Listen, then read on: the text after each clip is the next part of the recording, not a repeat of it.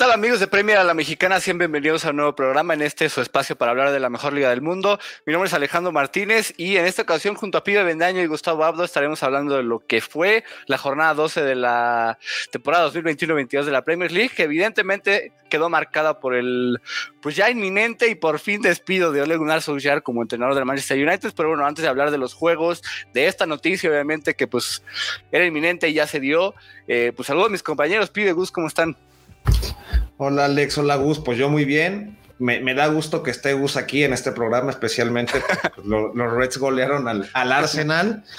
Y también me da un poco de ternura lo de Solskjaer. O sea, lo, atacamos mucho, pero ya después de ver su video de despedida, pues sí, sí te entra algo en el corazón, ¿no? De, se abrazó pues, con un fan, ¿no? Ahí en. sí, se abrazó con un fan, lloró en, en el video de despedida. Entonces, pues bueno, ya era insostenible futbolísticamente, pero eso sí, creo que al menos siempre fue respetable y se comportó a la altura, ¿no? O sea, siempre buscó lo mejor por el United y por eso pues ya no va a estar. Sí, Alex Pibe, la verdad es que no me quería meter hoy, pero tocaba, ¿no? Eh, tocaba. Hay que hablar mal ahora del Arsenal después de una gran racha de los de Mikel Arteta, pero sí una jornada interesante, ¿no? Con muchos goles, vimos dos empates a tres eh, en la jornada del sábado y lo de Ole ¿no? Que lo veníamos cantando ya un par de programas atrás, entonces pues, hablaremos un poco de, lo que fue el despido del director técnico del United. Pues sí, ¿no? Y, arranquemos directo con lo que fue esta jornada, jornada 12. Tempranito en sábado, Leicester City recibe en King Power Stadium al Chelsea, en donde, bueno, los Blues mantienen ese, ese potente estilo, esa potente, potente racha. Y pues bueno, salen avantes con una victoria de 3 a 0, pibe, con anotaciones de Antonio Rudiger, Engolo Kanté y Christian Pulisic todo sale bien para los Blues en esta ocasión y, pues otra vez el, mal funcionamiento de los Foxes contra equipos del Big Six. ¿Qué, destacas de este triunfo del cuadro de Tomás Tuchel que sigue de líder y pues bueno, a ver quién lo detiene, ¿no? Sí, pues uno como fanático de Liverpool, de cualquier otro equipo que está ahí al acecho de liderato, es cuando este Chelsea va, a tener una, mala racha, ¿no? O cuándo va a caer. Parece ser que es imposible porque todas las piezas están bien acomodadas, eh, inclusive podemos ver, ¿no? O sea, sin Lukaku y el Chelsea sigue viendo cómo anotar. De hecho, hay una estadística de locura. Muchos dicen que Thomas Tuchel es muy defensivo, eh, que no, que, su esquema es así. Yo creo que, no, no es tanto así, ¿no? O sea, nos podemos dejar llevar por esa línea de tres convertida en cinco pero la realidad es que tiene tantas opciones a la ofensa en, balones parados, o sea, los carrileros, sobre todo Ruiz James, que está siendo tremendo, pero la estadística que me saca mucho es la de que llevan 13 goles de defensas esta temporada el Chelsea y los demás equipos de Premier League sumados son 12 goles hechos por defensas, o sea, con eso te dice que Tuchel encuentra opciones diferentes, ¿no? Para no depender solo de algún par de jugadores adelante que, tengan que llevar la cuota goleadora. Creo que Timo Werner ni siquiera ha, vuelto a notar en, unas semanas y, ya, ya, ni, ya ni se siente eso, ¿no? En el Chelsea por todas las opciones que tiene y creo que es la razón por la que el equipo de Tuchel tiene una base defensiva sólida un, un medio campo que está para todo, ¿no? Si, si puede ser un poco más de retención, de, cubrir espacios, o un medio campo un poco más creativo, o ahora sí con más inercia, lo, tiene en, el, en, la banca, o inclusive vemos a Canté con ese gol que tiene un poquito de suerte, pero no, gol es golazo, pibe, no le quites el crédito. tiene un poco de suerte, pero no, sí, gol es gol. Pero hablando, lo que sí no tiene el, Leicester City es solidez defensiva. En serio que sus defensas están irreconocibles. Carlos Soyuncu ha, ha tenido un bajón, ya lo decíamos desde el euro, es una cosa irreconocible eh, yo, creo que sí, en una de esas Brendan Rodgers va a tener que empezar a considerar que en invierno traer algo, ¿no? Que le traiga más solidez, porque creo que esa es la parte clave porque los Foxes han bajado tanto el rendimiento, ¿no? Eh, cómo eran las transiciones de defensa a ofensa, ahora no les dan tanta seguridad por lo mismo que mencionamos, que pues bueno, no está la defensa y, y les están entrando de forma tan sencilla. Recordemos que no, ¿qué ibas a decir, Gus? No, que hablando de la defensa pibe, es el equipo que más goles ha permitido a balón parado, nada más. Sí, digo, un, mal funcionamiento y para alguien que quiere alcanzar al menos puestos europeos, bueno, sobre todo Champions, pues creo que debería, debe ya tapar ese, e, eso Rodgers, porque si no se le, se le va a ir todas las posibilidades. Es la tercera peor defensa del torneo junto con el United, con 21 goles recibidos. eso te habla, digo, de muchas cosas, o sea, incluyendo eh, equipos como el mismo Burnley, como el Leeds, que también tiene una defensa fatal. El Leicester City ha recibido más goles, ¿no? Y, pues obviamente son tres partidos al hilo sin ganar, dos derrotas. Eh, creo que otra cosa de las que influye es la poca consistencia de, de los jugadores ofensivos, no llamados Yuri Tillemans. Entonces, pues sí, digo, por ahí empezó a sonar Brendan Rodgers para el United y que el mismo Rodgers dijo, no, yo estoy este, clavado con el proyecto en, el Leicester City, pero yo no estaría tan clavado con Brendan Rodgers siendo el Leicester City. O sea, yo ya, empezaría a considerar pues otras opciones o empezar a dar ultimátums porque ha sido pues mal, ¿no? Ya perdiste dos este, oportunidades de ir a Champions League en temporadas consecutivas. Ahora tienes un arranque pues muy probablemente el peor arranque de Brendan Rodgers como entrenador de los Foxes. Entonces, yo siendo la directiva del Leicester City empezaría a plantear la idea, si es que no, si no, es, si no es que ya lo han hecho, de, pues de mirar a otro lado, ¿no? Porque sí ha sido, pues creo yo, contribución de Rodgers este, este mal arranque, ¿no? Y pues el Chelsea solo ha perdido dos partidos en la temporada, ¿no? El de, el de la Juventus en, en, Italia, en Champions League, y el del City en casa, ¿no? En principio de temporada. Es, es brutal lo que, lo que tiene este Chelsea. El diferencial de goles de más 26 con solo cuatro recibidos es una verdadera locura. Es el equipo con la mejor defensa en las top 5 ligas de Europa. Entonces, pues bueno, creo que te hablo un poco de Tuchel.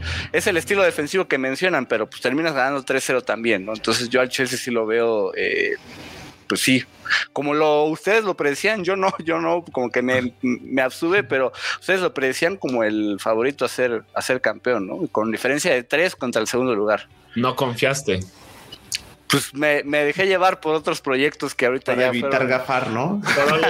Se fue. Sí, sí, sí, pero bueno, pues ya ahí está el Chelsea, ¿no? Que, qué bueno, o sea, qué bueno que me equivoqué porque sí está en un en un nivel brutal. Pues bueno, a ver cómo le va ahora en, Champions League contra, contra la Juve en casa. Este, creo que es mañana el partido, pero, pero sí, brutal lo de, lo de este Chelsea, ¿no? Pasando a los partidos de, de las nueve, eh, pues vamos poco a poco. Eh, Wolverhampton Goose recibió en Molino Stadium al West Ham United, en donde Raulito, Raúl Jiménez vuelve a anotar, es el mejor jugador del Wolverhampton, yo creo que diría el único jugador que, que es constante en este equipo, y pues bueno, suficiente para derrotar a un sólido West Ham que traía una buena, una buena racha, creo que es una victoria, además de significativa, moral, ¿no? Para, para el cuadro de Bruno Laje, ¿qué destacas en este juego en donde, pues bueno, qué bueno ver al mexicano anotar?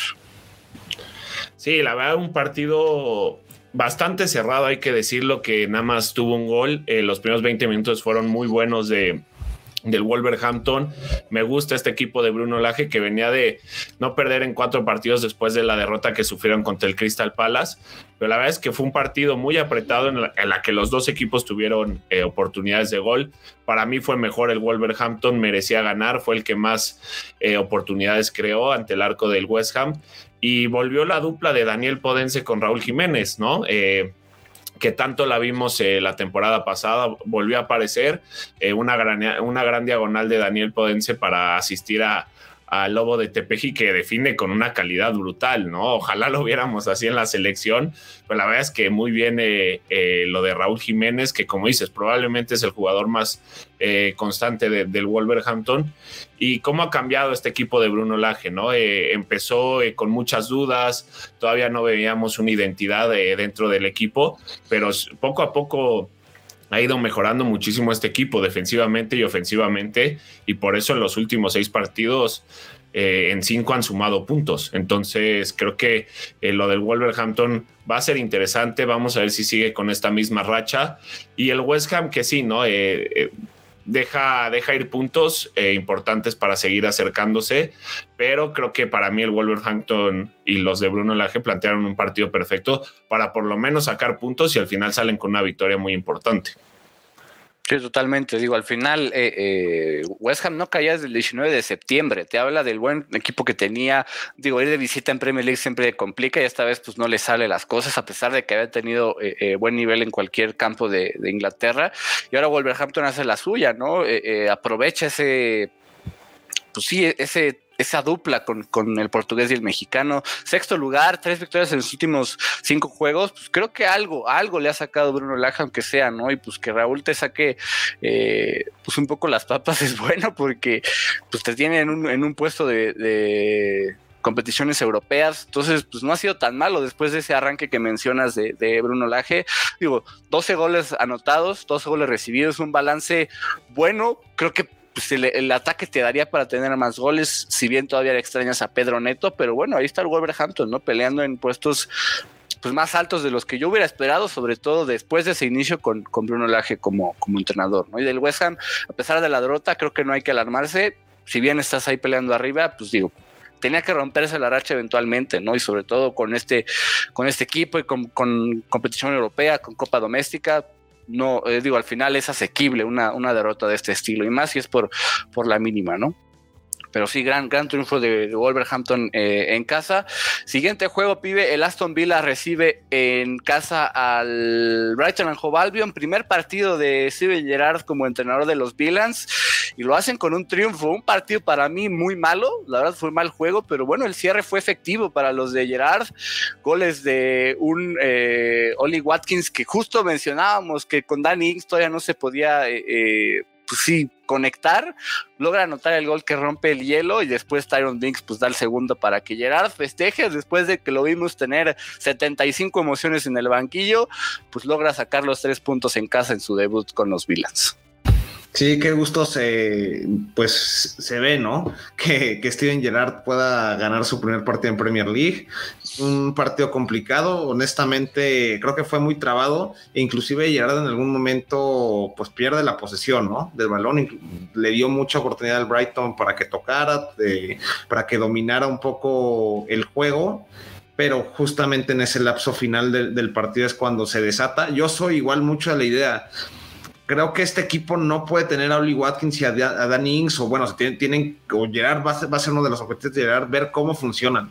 Dean Smith sufrió, los intentó poner en punta, vimos que primero Oli Watkins fue, estuvo más abierto a la banda, para mí, eh, y con todo respeto a Danny sin contar lo que hizo en el Southampton, pero para mí, en el esquema del Aston Villa es más funcional Oli Watkins. Se le ha visto mejor cuando juega solo como el delantero centro, se, se siente más libre, inclusive se puede abrir un poco más, la pelea más, y bueno, de hecho, él empieza, eh, estaba teniendo un partido un poco olvidable, sacan a Dan Ings y él mete el gol y de hecho empezó a jugar mejor. Entonces habrá que ver ahí qué hace Steven Gerrard para o hacer que puedan tener una sinergia ambos. O bueno, uno va a tener que comer banca porque creo que cuando están los dos, ninguno es funcional y cuando uno sale, sobre todo yo me, me voy por Oli Watkins funciona mejor.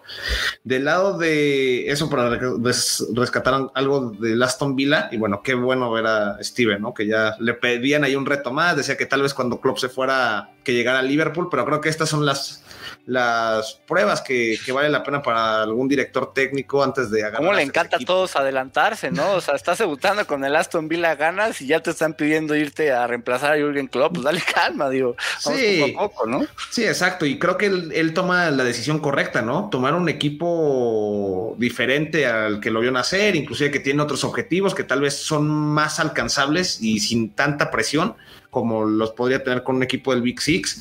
Y, se ve que su forma de, juego va a ser interesante, ¿no? Tiene jugadores con, con qué explotarla. Entonces, vamos a ver poco a poco cómo van pasando las semanas y si el proyecto este en Gerard es en serio con el Aston Villa.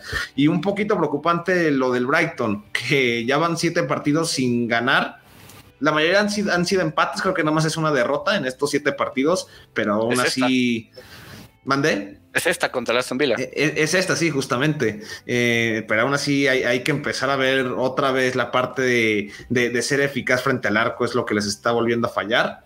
Eh, no, no han aprendido. Creo que Neil Mopay no es el delantero centro de todo por este equipo. Necesitan un killer más del área. Hay que aprovechar el buen momento de Leandro Trossard, que es el que es la piedra angular al ataque, ¿no? Entonces. Que si no fuera por él, no generarían nada, ¿eh? Está haciendo todo en ataque para los Eagles. Sí, 100%. Y, y, es, y es ahí el problema porque comienza el bajón otra vez de goles. Entonces veremos qué hace Graham Potter, porque ya empieza a ser preocupante aunque no son, sigues, sigues puntuando la mayoría de las veces, pero bueno, ahí no aspiras a nada, ¿no? Con, con, la media tabla y luego de tener un juego que la verdad es bastante vistoso y que sí gusta y que sí tiene una idea clara. ¿no?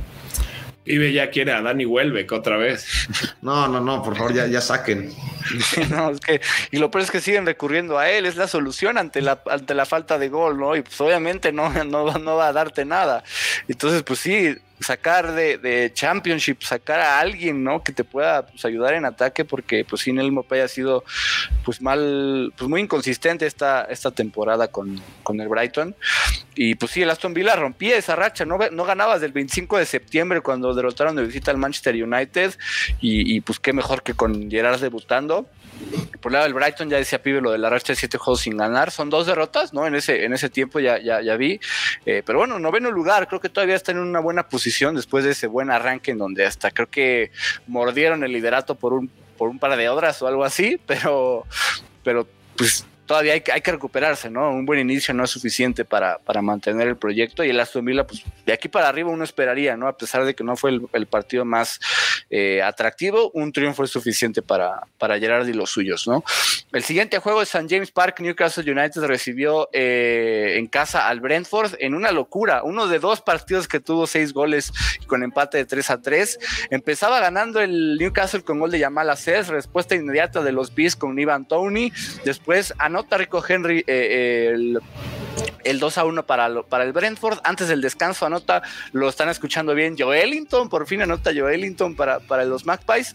En el segundo tiempo, autogol de Yamal Acers en una, pues fue mala suerte para, para el defensor. Y ya después en el cierre del juego, Alan San Maximán en el primer juego de Eddie Howe como entrenador de, de los Magpies, una verdadera locura, ¿no? Yo lo que, lo que vi en este partido es, eh, pues por lo menos un poco de de arraigo, ¿no? Como de empujar. El Newcastle United se siente diferente sin Steve Bruce, ¿no? Se ve que algunos jugadores lo querían como persona, pero como fútbol no te daba nada, ¿no? No te daba empuje. Creo que Dijau te da un poco eso, ¿no? Buscar, si perdiste la ventaja, recupérala. Eh, por lo menos estuvieron al principio arriba, supieron recuperarse. Fue como un partido de todo, ¿no? Saber reaccionar, saber ir arriba, saber eh, eh, empatar esto y, sin importar el minuto. Me gustó eso del Newcastle United. Joelinton anota, ¿no? Pues por lo menos algo le rescatas. Ya si tu debut anota Joelinton, pues grandes cosas pueden, pueden ocurrir. Del lado del Brentford, recuperarse después de esa minimal racha. Sergi Canos con doble asistencia, una espectacular para Rico Henry en el 2 a 1. Buen juego del Brentford, que, que bueno, actualmente es eh, decimo, decimocuarto. Tiene una racha negativa, ¿no? Tenía cuatro partidos al sin ganar. Este juego te da un punto un poco de, de respiro. No ganan desde el 3 de octubre, pero bueno, siempre un, un, punto de visitante y más cuando tu objetivo es eh, permanecer en primera división va a ser, va a ser muy bueno. Pues sobre el Newcastle, si bien todavía no gana, es último y tiene seis puntos, pues bueno, algo, algo al que hay que rescatar del debut de Dijao, que con un empate logra darle pues un poco, un poco de estilo y que tus jugadores funcionen, ¿no? Que Alan San Maximán esté ahí, que, que pues veamos a Yamal Cells, que de verdad me encanta la pasión con la que juega el capitán de los Magpies, Ryan Fraser dándole la asistencia a Alan San Maximán, con quien trabajó por un buen rato en el, en el Barmouth. Entonces, pues son, son un poco las cosas que, que yo destaco de este juego en, en. James Park, en donde, pues sí, vimos una locura. Entre este y el del Burnley, no me sabría decidir cuál fue el juego de la jornada, pero definitivamente fue, fue una fiesta, ¿no? Eh, de goles y, y buen, pues no, no, tanto defensivo, pero sí buen, buen funcionamiento ofensivo de, de ambos lados en, en, los clubes de Premier League, ¿no? Definitivamente. Pero pues bueno, no sé si quieran eh, eh, comentar algo del, del, debut de Dijao, de los Bees o, o algo de este partido. Pues solo debut, hablar de debut virtual, ¿no? Porque dio sí. positivo en COVID y entonces no, no pudo estar ahí en la, en la banca, pero bueno. Ya era el primer juego, digamos, ¿no? Desde que sí. lo... Sí, y, so, so, y, el update de, de, la tabla, que ya hablaremos tal vez de ese partido, es que pues el Newcastle ahora es último lugar de la, de, de la tabla con la victoria del Norwich. Entonces, aquí la misión es que se salven, porque si no el proyecto va, va, va a retrasarse un no. poco en lo que quieren. Yo creo que esa es la preocupación del aficionado del Newcastle, ¿no? El gran trabajo que tiene que hacer Eddie Howe para salvar a este equipo, porque si no, ¿dónde va a quedar toda esa inyección de dinero? Pues sí, digo, al final trajiste a Eddie Howe para que sea el que maneje bien ese nuevo proyecto. que lo haga desde Championship creo que definitivamente no es, no es ideal, ¿no? Pero bueno, digo, al final empezar con un empate con todo y todo no me parece mal. Ya veamos si de aquí se puede levantar. Hemos visto grandes eh, levantamientos, estamos en la jornada 12, queda más de media temporada. Están a tiempo, pero pues que ya empiecen a reaccionar, ¿no? Ya sí, insisto, ya si te anotó ya Joelinton, pues grandes cosas pueden ocurrir. Ojalá que de repente explote y los 40 millones por fin salgan a la luz, ¿no? De alguna forma para, para los Magpies, ¿no? Pero bueno, vamos al siguiente juego de locura que tuvimos, pibe, en Turf Moor. El Burnley recibió en, casa al Crystal Palace, justo por acá. Saludos a nuestro buen Tadeo que decía que hubo acción en, en Turf Moor. Eh, y pues sí, ¿no? Vaya que la hubo con el Burnley, eh, eh, pues empezó de hecho ganando el, Crystal Palace con Christian Benteke, de ahí empata Ben Mee, le da la ventaja a Chris Wood a los locales, empata Christian Benteke para asegurar su doblete. Y antes del, descanso Mark Wehi anotaba su primer gol en Premier League y como futbolista del Crystal Palace para darle la ventaja a los visitantes. Y arrancando el segundo tiempo Maxwell Cornet que ha sido buen fichaje para el Burnley, tanto lo anticipábamos y qué bueno que se está mostrando partido de locura, ¿no? Entre el Burnley y el Crystal Palace. ¿Qué destacas de este juego en donde, pues raramente el Burnley con tantos goles y, el Crystal Palace gustando todavía un poco más en cuanto a ofensiva se refiere, con Patrick Vieira al, frente? Sí, creo que bien lo dices, ¿no? Escuchar Burnley, Turf Moor y un 3-3, o sea, un partido con muchos goles, pues parece que estamos en una dimensión alterna, pero se agradece mucho por el espectáculo que, brindaron ambos equipos. Eh, lo de Cornet, nos sigue cayendo. Bueno, a mí sobre todo creo que me sigue cayendo. Yo honestamente no pensé que fuera a ser un fichaje tan brillante, o sea, que fuera tan referente. Y ahora es el que se está encargando de anotar los goles, ¿no? Sin ser este centro delantero. Eh, tiene una, ahora sí que tiene una vocación ya más ofensiva. Ya, ya Sean Dykes ya se dio cuenta de eso y, lo va a explotar para seguir anotando goles.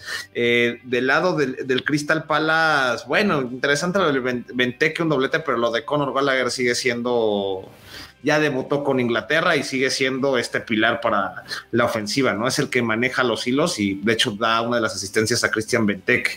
Creo que los de Patrick Vieira comienzan a tener un, buen ritmo, comienzan a entender lo que quiere el francés para, para ejecutar el plan de juego y tal vez de esta temporada, pero posiblemente la próxima y lo único malo es, bueno, quién sabe si la próxima, porque Conor Gallagher lo más probable es que regrese al Chelsea, recordamos que es cedido, ¿no?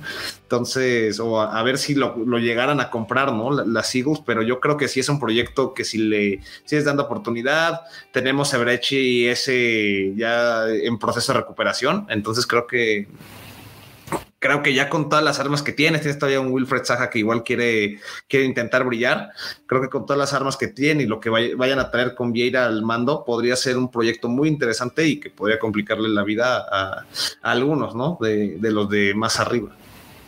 Totalmente. A mí lo que me gusta del Crystal Palace es este estilo que tanto yo esperé ver con Roy Hudson, ¿no? Con las piezas y el talento ofensivo y que por fin estamos viendo con, con, con Patrick Vieira. Creo que descuida un poco la defensa, también un poco que, o sea, que esté comandada por Joaquim Andersen y demás, pues no ayuda, pero pues, digo, no pierden desde el 18 de septiembre, vimos esa victoria de locura de visita en, contra el Manchester City, ya empezamos a ver un estilo que tanto pedíamos, ¿no? Por lo menos que tanto pedía yo con de, los Eagles con, pues sí, con, con, con, tanto talento ofensivo, décimo lugar, 16 puntos, eh, entonces me parece buen, buen nivel que tiene ahorita el, Crystal Palace. Por su lado, el Burnley, cuatro partidos al hilo sin perder, me parece bien, ¿no? Si bien todavía está en la zona de descenso y están a dos puntos de salir de ella, una mini racha te puede ayudar a impulsarte después de ese arranque preocupante, ¿no? Que obviamente sigue siendo el objetivo permanecer en primera división, pero que sabemos que Sean Dyke sabe darle la vuelta a la, adversidad en la que se ha visto pues, prácticamente toda su carrera como entrenador de,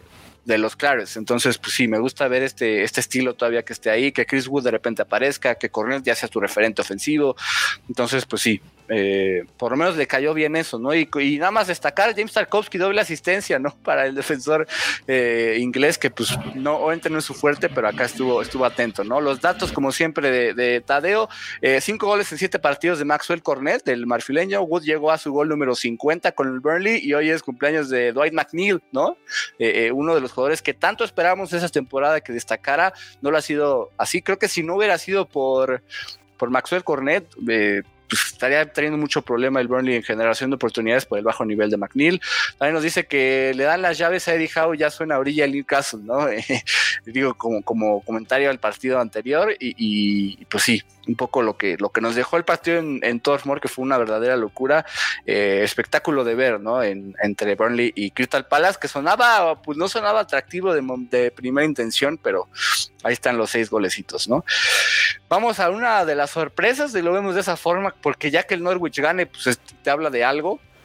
Pero pues también otro debut, ¿no? Dean Smith al frente de los Canaries, 2 a 1 gana en, casa en Carroll Road contra el Southampton, ¿no? Eh, eh, empezaba ganando, de hecho, los Saints con gol de Che Adams, que viene en buen momento, con Escocia está ahí, los lleva al repechaje de, Europa, ¿no? Para ir al Mundial.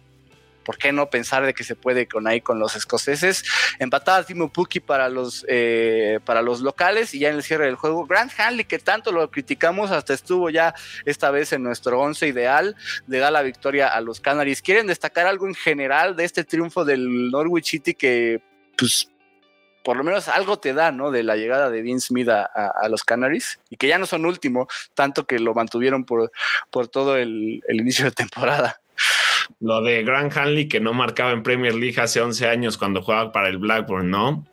Eh, un dato muy curioso y pues creo que se necesitaba alguien diferente, ¿no? En el banco del Norwich, eh, lo de Dean Smith, a mí, a mi punto de vista, me sorprendió después de su salida en el Aston Villa que lo agarraran tan pronto, eh, pero bueno, sinceramente se necesitaba un cambio en este equipo y pues buenas sensaciones, ¿no?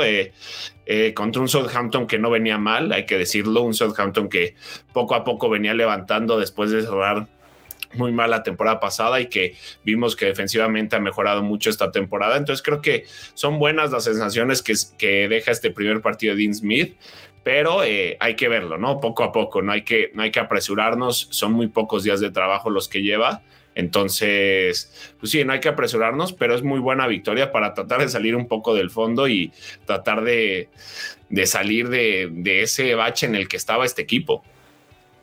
Sí, totalmente, ¿no? Y es curioso porque son dos triunfos consecutivos del Norwich City con dos entrenadores diferentes, ¿no? Recordemos que se despide a Daniel Farke después de derrotar al Brentford y ahora, pues bueno, en el debut de Dean Smith lo hacen eh, contra el Southampton, que Southampton tenía una buena racha, ¿no? Eh, eh, llevaba tres victorias en los últimos cuatro juegos sin cortar este del, del Norwich City, no perdía desde el 2 de octubre y ahora, pues bueno, pierden en casa eh, de visitante, perdón, contra el Norwich City. Están actualmente en treceavo lugar, 14 puntos. Ese, pues, sube y baja de Ralph Hasenhut, ¿no? Que de repente haga rachas y creo que pues, es típico que de aquí se dan para abajo y tocan zona roja eventualmente, pero bueno, veremos cómo maneja el, el austríaco esta situación. Por lo pronto el Norwich City ya no se ve tan mal, ¿no? Ya se ve capaz de ganar, que antes no lo veíamos ni por error, ahora pues se ve por lo menos suficiente de recuperarse de una desventaja y, ganar en el cierre de juego, ¿no? Creo que es positivo en cuanto a lo que puede, lo que podemos ver de, este pues, Norwich City de Dean Smith, ¿no? Eh, y pues bueno, pasamos al juego esperado un poco, ¿no? El J han hablado, Gus, de esta, de esta jornada 12. el Watford recibió en Vicarage Road al Manchester United. Eh, una verdadera locura lo que vivimos en, en, en Vicarage Road. Empezaba ganando el Watford con gol de Joshua King, que está encendidísimo, ¿no? Creo que tiene la misma cantidad de goles en sus últimos, creo, cuatro juegos que, antes de eso, en sus últimos 35 o una, una situación parecida. Eh, antes del descanso, Ismail Azar ponía el segundo para los Hornets. En el inicio del segundo tiempo, Donny Van de Beek, ¿no? Que, que bueno, su primer, su primer gol como futbolista del Manchester United fue, con su, fue en su debut, en el primer partido bajo las direcciones de Ole Gunnar Solskjaer, y su segundo en el último partido de Ole Gunnar Solskjaer como tenor de los Red Devils. Y ya en el cierre, pues en el agregado, Shaw Pedro y Emanuel Dennis nada más hicieron más daño al, a Manchester United y le inyectaron pues más necesidad de, despedir a Ole Gunnar Solskjaer. ¿Qué quieres destacar de este juego? La goleada del Watford, eh, la salida de Ole, lo de Maguire que tanto nos restregó en la cara su gol con Inglaterra y después fue un desastre acá, no sé, ¿qué, por, dónde empezamos? Porque este partido nos da de todo, ¿no? A ver, hay, hay mucho que analizar de este partido, ¿no? Primero empezaba de locos el partido viendo cómo De Gea atajaba dos penales, azar, ¿no? Eh, brutal cómo empezaba el partido. Y después fue un dominio completo del Watford. Tú viendo el partido decías, en cualquier momento va a caer el gol del Watford porque fueron 20 remates del equipo. Eh, del Watford contra el solo 9 del United. La verdad es que fue un partido que dominó el Watford del minuto 1 al 90. Es cierto que por ahí el United Cristiano tuvo un par de jugadas claras, pero fue un partido que el Watford merecía ganarlo y, y golear como fue así el resultado. Lo de Maguire es tristísimo, que veía un dato que a mí me sorprendió, pero primera expulsión que recibe con el Manchester United. Eh, me sorprendió por cómo, por, cómo juega un poco Maguire, pero es muy triste lo de la defensa del Manchester United. Eh, ya vimos que esta dupla de Lindelof y Maguire no funciona y, nos hemos cansado de criticarla, pero sinceramente es una dupla que le ha causado muchos problemas a este United en la parte baja. Y sí, ah, no sé, yo, yo después me quedé pensando si, no sé si le tendieron ya la cama a Ole para que pues, este equipo tuviera un cambio, porque ya, ¿no? Eh, lo veníamos cantando desde jornadas atrás, desde el mal funcionamiento que tenía este equipo en Champions League, cómo le costaba sacar los partidos, eh, cómo dependían de que Cristiano o Bruno Fernández aparecieran en los últimos minutos. Entonces, no sé, me quedé con ese pensamiento un poco, pero la verdad es que un partidazo de Sar, lo de Manuel Denis, qué jugador, que creo que ha participado en la mayoría de los goles del Watford en esta temporada, ha sido un jugador que ha revolucionado este equipo ofensivamente, le ha dado mucho. Y, y sí, no, sé qué, qué, más puedan opinar ustedes, pero creo que este United le urgía un cambio. Eh, ya, no, ya no se le veía gana, eh, ganas a los jugadores dentro del terreno de juego, desmotivados. Eh, muy triste lo de este equipo, ¿no? Creo que eh, hacía falta esta derrota para que se dieran cuenta de la realidad por la que están pasando y claramente que urgía un cambio en el banco y que estaba cantado hace mucho tiempo. Mi Alex lo defendió un poco a Legunar, pero ya eh, vi que hubo un momento en el que dijo, ya tiro la toalla porque ya es imposible por dónde defenderlo. Pues sí, por más que intenté, ¿no? De verdad le busqué por donde quisiera al noruego y él mismo me pues me tiraba los pocos argumentos que podían quedar, ¿no? Cuatro derrotas en los últimos cinco juegos. Actualmente están, estarían eliminados en Champions League cuando el grupo estaba pues, relativamente accesible o lo está todavía, ¿no? A pesar de que pues, no son tan mal rivales eh, Villarreal y Atalanta. La realidad es que tendrías que ser líder de ese grupo.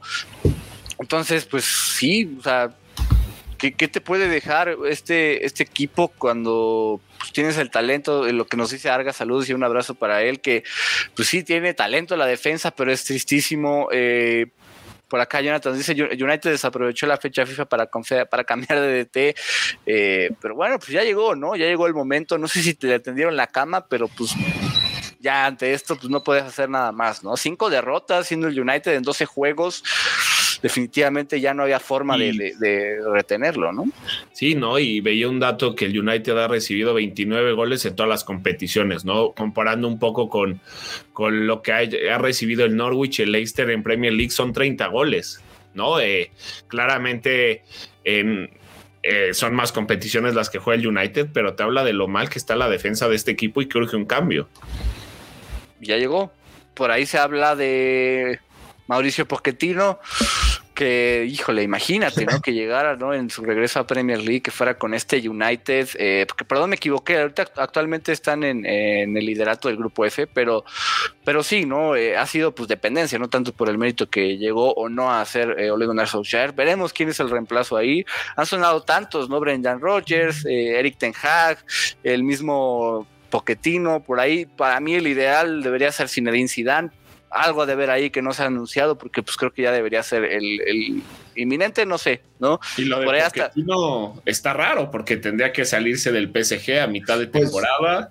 de, de, hecho, lo que dicen que no está tan raro es porque ahí existe un tema de que él y este Leonardo, el dueño de, del PSG, el director deportivo, ¿no? Eh, ajá, perdón, el director deportivo del PSG no, pues no, no se llevan muy bien y ya la relación lleva rota desde desde que terminó la campaña pasada. Entonces, literalmente ya queda Poquetino está cómodo ahí. Entonces, posiblemente si el United paga la cláusula, porque entiendo que el argentino tiene una cláusula, sí podría darse que, que se viniera a media temporada.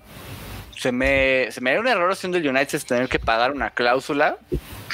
Eh, pues para traer a Poquetino, porque tampoco es como que él es una solución real, ¿no? Porque no ha estado en un buen momento, ¿no? Con el París, ¿cómo le ha costado manejar ese equipo cuando eso lo podríamos manejar cualquiera nosotros tres y ser efectivos, ¿no? Pero bueno, te sales de manejar a Leo Messi para manejar a Cristiano Ronaldo, ¿no? Una, una verdadera locura, pero pues bueno, veremos qué es lo que pasa en ese, en ese banquillo del, del Manchester United, que por ahora, pues el argentino es el, que apuntaría a que, sea nuevo entrenador.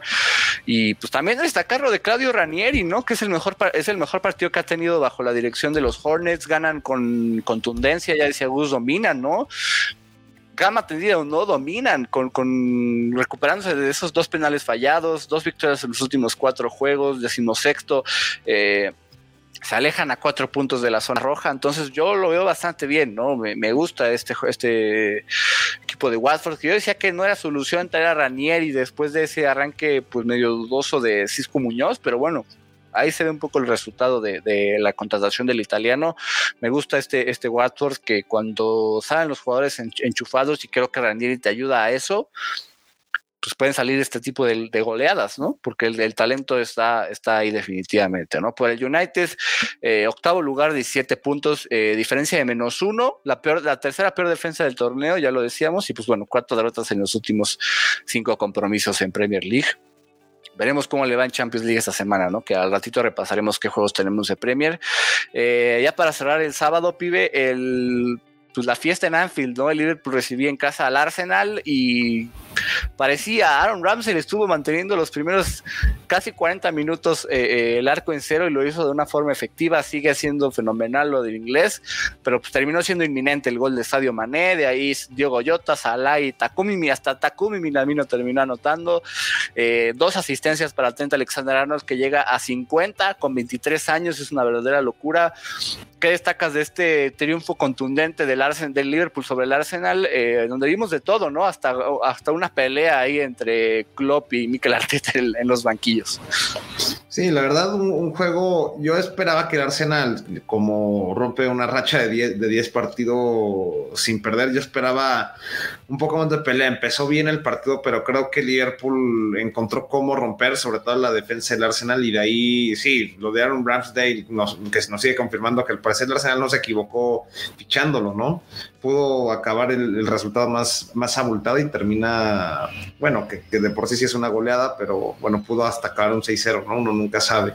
Pero creo que en general Liverpool se ve bien, ¿no? Se ve bien, inclusive con algunas bajas todavía. Vimos que Jordan Henderson sí entró en el segundo tiempo, inclusive aunque estuvo tocado con Inglaterra y por eso tuvieron que llamar a Conor Gallagher. Lo de Mané y, el Arsenal es una locura. Ahora, sí que es uno de los equipos que más les gusta, le gusta enfrentarse. Esta vez fue gol y asistencia. Diogo Jota le ha anotado cuatro goles al Arsenal desde que está en el Liverpool. Ahora sí que aparecieron los que, los que les gusta aparecer contra el Arsenal creo que el Arsenal, este era el reto, ¿no? Este era el reto para demostrar qué tanto el equipo estaba listo para llegar al siguiente nivel. Eh, y aprovechando esta buena, esta buena racha del reto, o sea, le peleará al Liverpool, sorprenderá y ganará en Anfield, o bueno, creo que pasó lo, lo más evidente. Pero ahí igual no sé qué opine Gus, pero creo que aunque haya sido esta goleada, eh, el Arsenal sigue en un buen camino. Arteta ha, reencontrado eh, la, oportunidad para seguir con su proyecto y, creo que hay que seguir trabajando. Eh, el Arsenal ya, ya entiende el modo de juego. Obviamente, si te vas a enfrentar a un City, a un Liverpool, a un Chelsea, que creo que están por encima de los demás, hablando de, forma colectiva, sí va a ser muy complicado ganarles y el Arsenal apenas está en este momento donde se están reencontrando y quiere regresar a la grandeza. Entonces, el resultado sí puede ser menor en cuanto a caos, pero, pero hay que seguirle dando confianza a Arteta, ¿no? Porque este Arsenal siento que ahora sí va para arriba y es extraño que yo lo diga, ¿no? No, a ver, eh, creo que coincido con lo que dices, pibe, pero mi punto de vista, a ver, sin duda hay una mejoría impresionante desde cómo empezó la temporada de este Arsenal a, a, cómo lo vemos ahorita, ¿no? Ya decías de la racha que tenía este equipo, pero es aquí cuando le pides a Arteta que te demuestre que este equipo está para competir, competirle a los grandes. ¿De qué, ¿De qué te sirve tanto para que llegues contra el Liverpool y te metan cuatro? Yo te decía, ¿no? Comentando el partido por fuera en el chat, que me lo veía venir, porque siempre ha sido así, eh, es la tónica de siempre. te dan eh, buenas impresiones ante equipos de media tabla, eh, por ahí una muy buena racha de, del Arsenal, que ha mostrado una mejoría en la defensa brutal, lo de Ramsdale, que ya decías, es impresionante, ¿no? Sin duda uno, uno o el mejor jugador del Arsenal en lo que va de la temporada, pero es aquí cuando le pides a Arteta que te demuestre, que te demuestre que está hecho para competirle, competirle a los grandes directores técnicos, a los grandes equipos y, que haga soñar al aficionado del Arsenal que puede meterse ahí en los primeros cuatro lugares. Entonces, me quedo con un mal sabor de boca porque sigo con... Eh, o sea, para mí Arteta sigue demostrando que entre estos equipos se achica un poco. No sé si sus planteamientos fallan por ahí, porque viendo la mejoría del equipo, tú mismo lo dijiste, ¿no? Esperabas que un Arsenal te compitiera más, pero ya te diste cuenta que ante estos equipos todavía no está preparado. Definitivamente, digo, no perdían desde el 28 de agosto, pero en las últimas dos derrotas que han tenido en Premier League son City y Liverpool con 9-0 de diferencial, ¿no? Eh, eh, entonces, pues es eso, es cómo puedes competirle a los equipos de Big Six a pesar de que tengas buenas rachas y a pesar de que seas quinto, a pesar de que estés ahí en puestos europeos por fin, entonces pues es eso, ¿no? No, no, probablemente podrías mantenerte si le sigues jugando así al resto de la liga eh, en estos lugares, pero eres el Arsenal, no puedes depender siendo, o sea, ni siquiera el West Ham, ¿no? Si lo ponemos en perspectivas e históricas, eh, ni siquiera el West Ham sufre tanto con pues, con el Big Six sabe pelearle, pues, ¿no? Eh, y, el Arsenal, pues, le ha costado, que es un poco lo que tiene que cambiar Arteta. Lo que se le llevó a criticar en su momento a Leguna Solskjaer, ¿no? Que se decía, eh, pues sí, es segundo lugar y tiene al, United en, una buena posición, pero contra el Big Six, ¿cómo le ha ido? Y, pues con Arteta, pues de repente creo que le ha funcionado mejor por momentos, pero actualmente pues sí ha estado en una situación crítica, ¿no? Pero bueno, así, el, así la situación del Arsenal Liverpool, que ya es tercero, eh, rompe racha de dos partidos sin ganar, 25 puntos. 35 eh, goles anotados, ningún equipo tiene más goles en Premier League esta temporada, una verdadera locura y gusta, me gusta mucho verlo de Sadio Mané otra vez enchufado, gol y asistencia acá, eh, no sé si es el Arsenal, pero pues digo, ha tenido unos últimos partidos importantes en donde se le ha visto al senegalés, y obviamente pues lo que decía ya de, de, de ¿no? Trent Alexander Arnold que de verdad tuvo una temporada 2021 mala, pero en la 21-22 se ha recuperado. Ya lo que lleva ha sido mejor y ha estado fenomenal. Entonces, pues sí, qué bueno tenerlo de regreso, ¿no? Eh, creo que desde su lesión que lo impidió ir a la Euro, de ahí eh, se impulsó para estar hacia adelante y ha sido fantástico su, nivel, ¿no? Pero, pero bueno, ya pasando al, al, domingo, eh, Manchester City recibe en Etihad Stadium al Everton. Qué excepción el Everton que se dedicaron a no recibir 10 ¿no? O sea, básicamente no atacaron ni por error, eh, una fiesta lo del, lo del City, ¿no? Gol de Sterling antes del descanso con una asistencia de tres dedos bellísima de Joao Cancelo, eh, el inicio del segundo tiempo, eh, un golazo de Rodri que sacó quién sabe de dónde y ya para cerrar Bernardo Silva dentro del área para pues, poner el tercero en el, en el canasto. ¿Qué destacan de este triunfo del Manchester City sobre el Everton? Que bueno, City es, segundo, 26 puntos, cuatro victorias en los últimos cinco encuentros. Y pues ahí está, ¿no? Eh, eh, creo que eh, estaba viendo un dato que, proporcionaba la Premier League que en, partidos desde que dirige Pep Guardiola Manchester City, tiene una diferencia de 12 partidos más con 3 o, más goles anotados que cualquier otro equipo del Premier League, ¿no? Es una locura. ¿Qué destacan de este juego? En, pues, ya sea del City, de lo poco que ofrece el Everton, en general, eh, dice Arga por acá, el mejor lateral izquierdo de la Premier League, ¿no? En referencia a, a creo a Cancelo, que está en un nivel buenísimo. ¿Qué, destacan de, pues, de, esta goleada, no? Porque pues así lo fue y pudo haber sido por mucho más, de no haber sido porque la idea fue retenerse todo el juego de los Toffees. Lo de Rodri, ¿no? Que por fin se está mostrando el nivel que se le esperaba en el City. Tardó en carburar, pero ahora es el contención por ley de Pep Guardiola y el español ha madurado. Digo, se aventó un golazo, pero a la vez de eso es ahora sí que el contrapeso del medio campo y está teniendo para mí su mejor temporada en lo que lo que lleva de Premier League.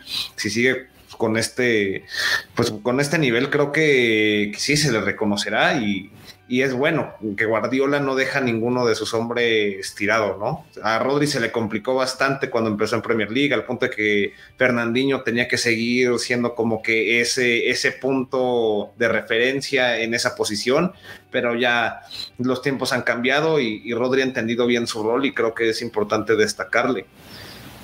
Y lo de Bernardo Silva, ¿no? Eh, parece que estamos volviendo a ver ese Bernardo Silva de hace dos temporadas que eh, llegó al City para, bueno, hace dos temporadas fue pieza clave, ¿no? Con el equipo de Pep revolucionó el ofensivo y parece que estamos viendo otra vez ese Bernardo Silva que eh, volvió a aparecer, llegó a 50 a 50 goles, si no me equivoco, en Premier League.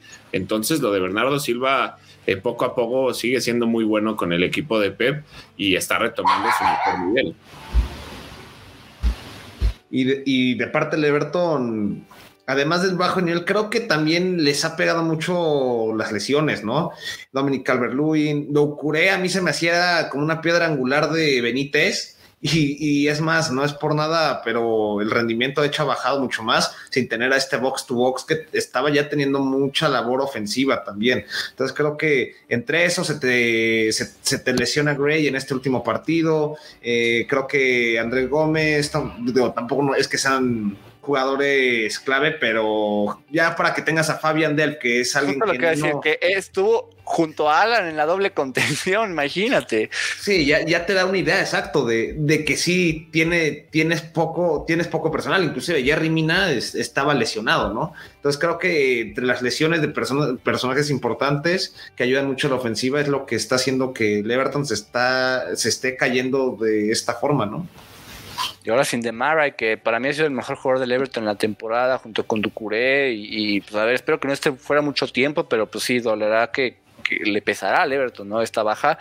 Eh, no ganan desde el 25 de septiembre. Si bien tienen esas lesiones, a mí lo que me molestó de Benítez fue la poca intención, ¿no? Fue esa idea de yo este juego lo encaro para no recibir 10, porque de verdad no, no llegaron una vez, estuvieron reteniendo, aguantaron casi todo el primer tiempo sin gol y de ahí cuando cae el de Sterling, pues una fiesta, ¿no? Que por cierto, dos goles nada más Sterling tiene en la temporada, pues ese estilo particular de Raheem, ojalá que de aquí para adelante, ¿no? Cole Palmer titular, realmente no destacó, no hizo nada, pero pues sí, ya para que empiece a probar más a Cole Palmer y así, es porque de repente Pep duda de Marés, tal vez, o porque esperaba eh, eh, guardarlo para ahora el PSG en esta semana de Champions, pues no sé, ha sido ahí un poco inconsistente el argelino, veremos cómo se recupera en cuanto a pues, enfrentar a un equipo de nivel como lo será el Paris Saint Germain, ¿no? Eh, y sí, Everton onceavo, ¿no? 15 puntos en, cuanto a la situación de tabla. Eh, y ya para cerrar la jornada, el Tottenham recibe en Tottenham Hotspur Stadium al Leeds United. Eh, empezaban ganando antes del descanso los Whites, ¿no? Eh, sorprendentemente con Daniel James, hacíamos un poco ahí la burla de que puede sacar a, Nuno del Tottenham, eh, pero pues el estilo es un poco lo mismo. Pero bueno, se recupera, sabe, sabe remontar los Spurs, anota a Pierre-Emile Hoybier, anota a Sergio Reguilón, que tanto lo he criticado, digo, es un poco de suerte, eso era infallable, pero bueno, suficiente para que en el primer partido de Antonio Conte en el Tottenham Hotspur Stadium en Premier League sea victoria. ¿Qué destacamos de ese, de ese triunfo en donde pues vemos un poco el estilo de Conte, Emerson subiendo constantemente? Eh, Reguilón que de verdad ni con Conte destaca, pero en general digo, vimos a Pierre-Emile Hoybier, Kane tuvo varias que pues, pudo haber eh, eh, definido mejor. ¿Qué, vemos de ese Tottenham con Conte y ahora en, su primera victoria en, casa con, pues, con, el, con el equipo? Pues el primer tiempo del Tottenham ofensivamente para llorar, ¿no? Y hay que decirle que muchas felicidades porque acaban de imponer un nuevo récord en Premier League. Seis partidos consecutivos sin tener un solo disparo a la portería durante la primera mitad. Entonces, como por, ya decían esa broma, ¿no? De que de, de lo de Nuno y Conte pero bueno, sí, sí hubo una revolución en el segundo tiempo, se, se, vieron con, con, más ida ofensiva. Lo de Harry Kane me preocupa, no, no viene con mentalizado como el año pasado. Es de que un partido se aparece y luego desaparece dos más. En Premier League su nivel sí ha sido bajo, honestamente. Tal vez en la conference ha notado, pero en Premier League a mí su nivel se me echó bajo. Puede ser que se, desconcentró con todo este tema de que si se iba al sitio o no, pero era tu goleador, el que le daba las asistencias a Son y que hacía la dupla con el coreano y ahora eso ha desaparecido, ¿no? Entonces creo que a destacar, eh, Conte va, metiendo su idea, eh, sabemos que es alguien que logra generar resultados rápido, consigue un resultado, tal vez contra un equipo que no esté en su mejor momento, pero consigue un resultado y remonta. Se ve el ímpetu, cómo celebra al final, de, para ver que se lo está tomando muy en serio y, que sabe lo que quiere, ¿no? Antonio Conte, en ese sentido del Tottenham, pero hay, mucho todavía que, mejorar, entonces creo que sobre todo la ofensiva, la ofensiva sigue siendo un punto preocupante.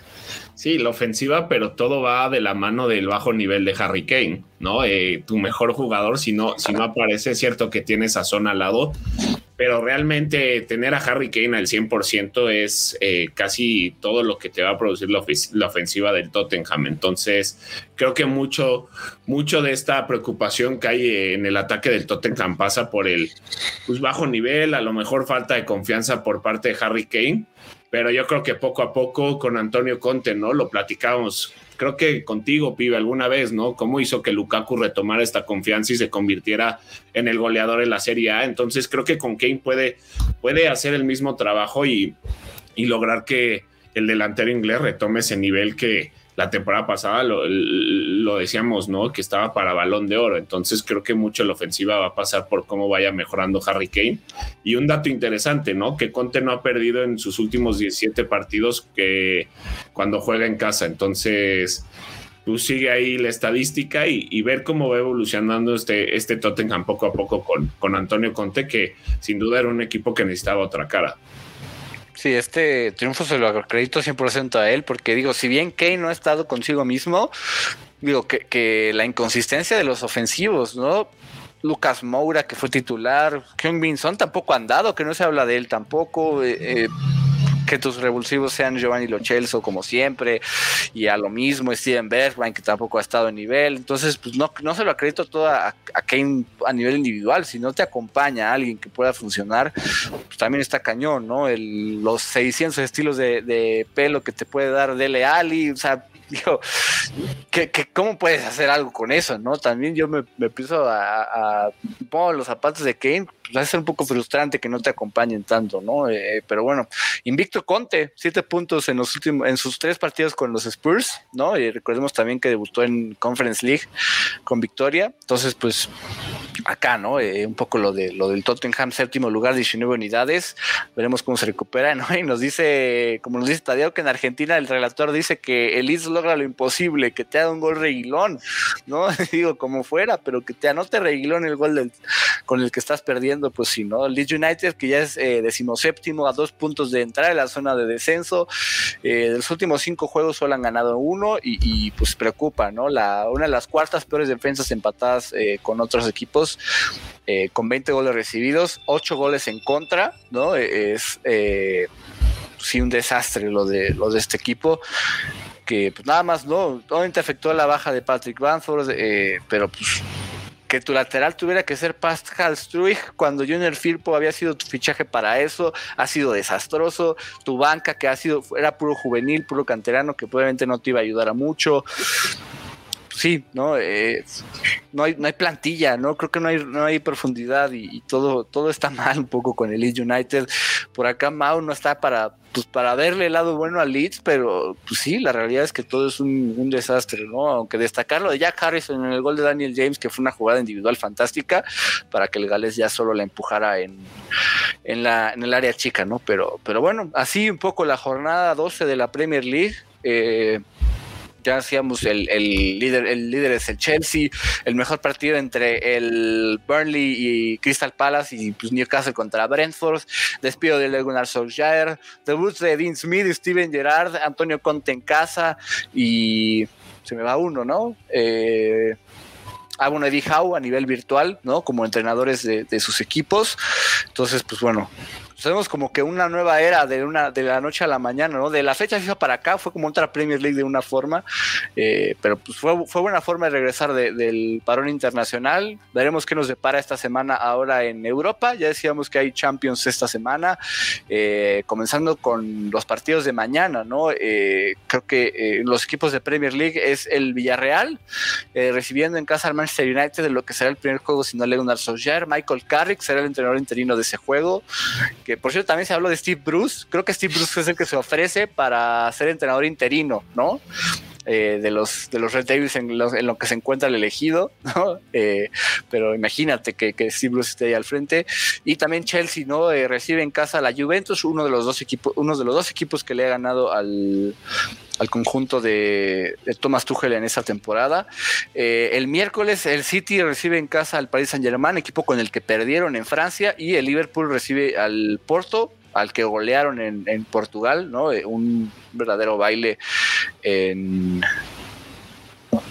en, el Estadio Dragao. El miércoles, de tempranito, nueve y media de la mañana, eh, no, ese, ese, no, ese no, el, no, es el Leicester, me confundí, pensé que era el Leicester el que juega temprano en el miércoles, no, el, ya en Europa League, más bien el jueves, ¿no? el, torneo naranja, la Champions naranja, como le dice Pibe, West Ham United visita a Rapid Viena y el, Leicester City recibe a Legia Varsovia y por la Conference League el Tottenham me parece que enfrenta, no sé si al Stade Renat o déjalo, lo verifico, pero, pero bueno, eso es un poco el, panorama que tenemos esta semana en, competiciones europeas, que pues ya estaremos pues tal vez definiendo quiénes pueden avanzar. Chelsea con boleto, con boleto y medio en la siguiente ronda, misma situación con un poco con el creo que es el City, ¿no? Es decir, también sí creo que si empata con el París ya está en la siguiente fase, el West Ham ya está con pie y medio en la siguiente fase, el Leicester es el que se la estás viendo negras, eh, United, aunque está líder, también está en una situación medio complicada, el Mura es el rival del Tottenham, el equipo esloveno, entonces, pues sí, el Tottenham que también está pues prácticamente con, pues, con el pase a la siguiente fase, menos mal, ¿no? En la Conference League. Pero bueno, básicamente esto es la, la, jornada de esta media semana en, Europa. ¿Algo que quieran añadir antes de, cerrar el programa y lo que fue la jornada 12, lo que podría ser en Europa o, algo más? Pues nada más la presión que va a tener Michael Carrick, ¿no? Ante el partido contra el Villarreal, clave partido para el United, si es que eh, pues sí, como decías, ¿no? Líder del grupo, pero mucha presión del Villarreal y del Atalanta que le pisan los talones a este United. Entonces, si Michael Carrick llega a sacar esta victoria, probablemente el United asegure su, su boleto a la siguiente fase. Pero mucha presión. Sí, sin duda, creo que el partido a ver, ¿no? En esta, eh, en esta semana vamos a ver si el United sale vivo. Bueno, tienen a Cristiano que ahí se ha estado haciendo presente, entonces veremos si, si eso ayuda un poco en sacar un resultado favorable. Pues sí, uno, uno pues esperaría eso, ¿no? Aunque es visitante, eh, ¿cómo les costó remontar ante el Villarreal en casa? A ver cómo le va de visitante al, al, conjunto de los Red Devils, el primer partido sin, sin Ole. A ver, también es un poco eso, ¿no? Tanto que, que digo, Gus lo planteaba, el, le pueden haber tendido la cama, a ver cómo plantean este juego. Si llegan a jugar un partidazo en España, yo me, pues sí creería esa teoría, ¿no? De que le tienden la cama. Si gana el Villarreal, el Villarreal estaría con 10 puntos, Atalanta podría estar ganando, ¿no? Al Young Boys, que es probable, y así el United bajaría a tercer lugar. O sea, si gana el United prácticamente está del otro lado, pero si pierde y Atalanta gana, ahí es donde se peleará el, último, el puesto a la siguiente fase en la jornada 6 de, Champions, ¿no? Pero bueno, eh, recuerden seguirnos en nuestras redes sociales, arroba Premia a la Mex en Twitter, Premia a la Mexicana en Instagram, Premia a la Mexicana también en YouTube, en Facebook, recuerden acá en el video darle like, suscribirse, activar notificaciones y pues nada, ¿no? Dejar sus comentarios y obviamente eh, eh, todo tipo de mensajes que nos quieran hacer llegar y pues nada, ¿no? creo que con esto podemos cerrar el programa de, de hoy. Nos vemos el jueves para ver lo que ocurrió en Europa esta semana semana, ¿no? Champions martes y miércoles, Europa League y Conference League el jueves y pues nada, ¿no? Nos vemos en el siguiente programa. Ojo con el Chelsea de Tuchel que es más líder que nunca y pues nada, ¿no? Eh, que iba el fútbol y pues por fin se fue Ole. Nos vemos en el siguiente programa.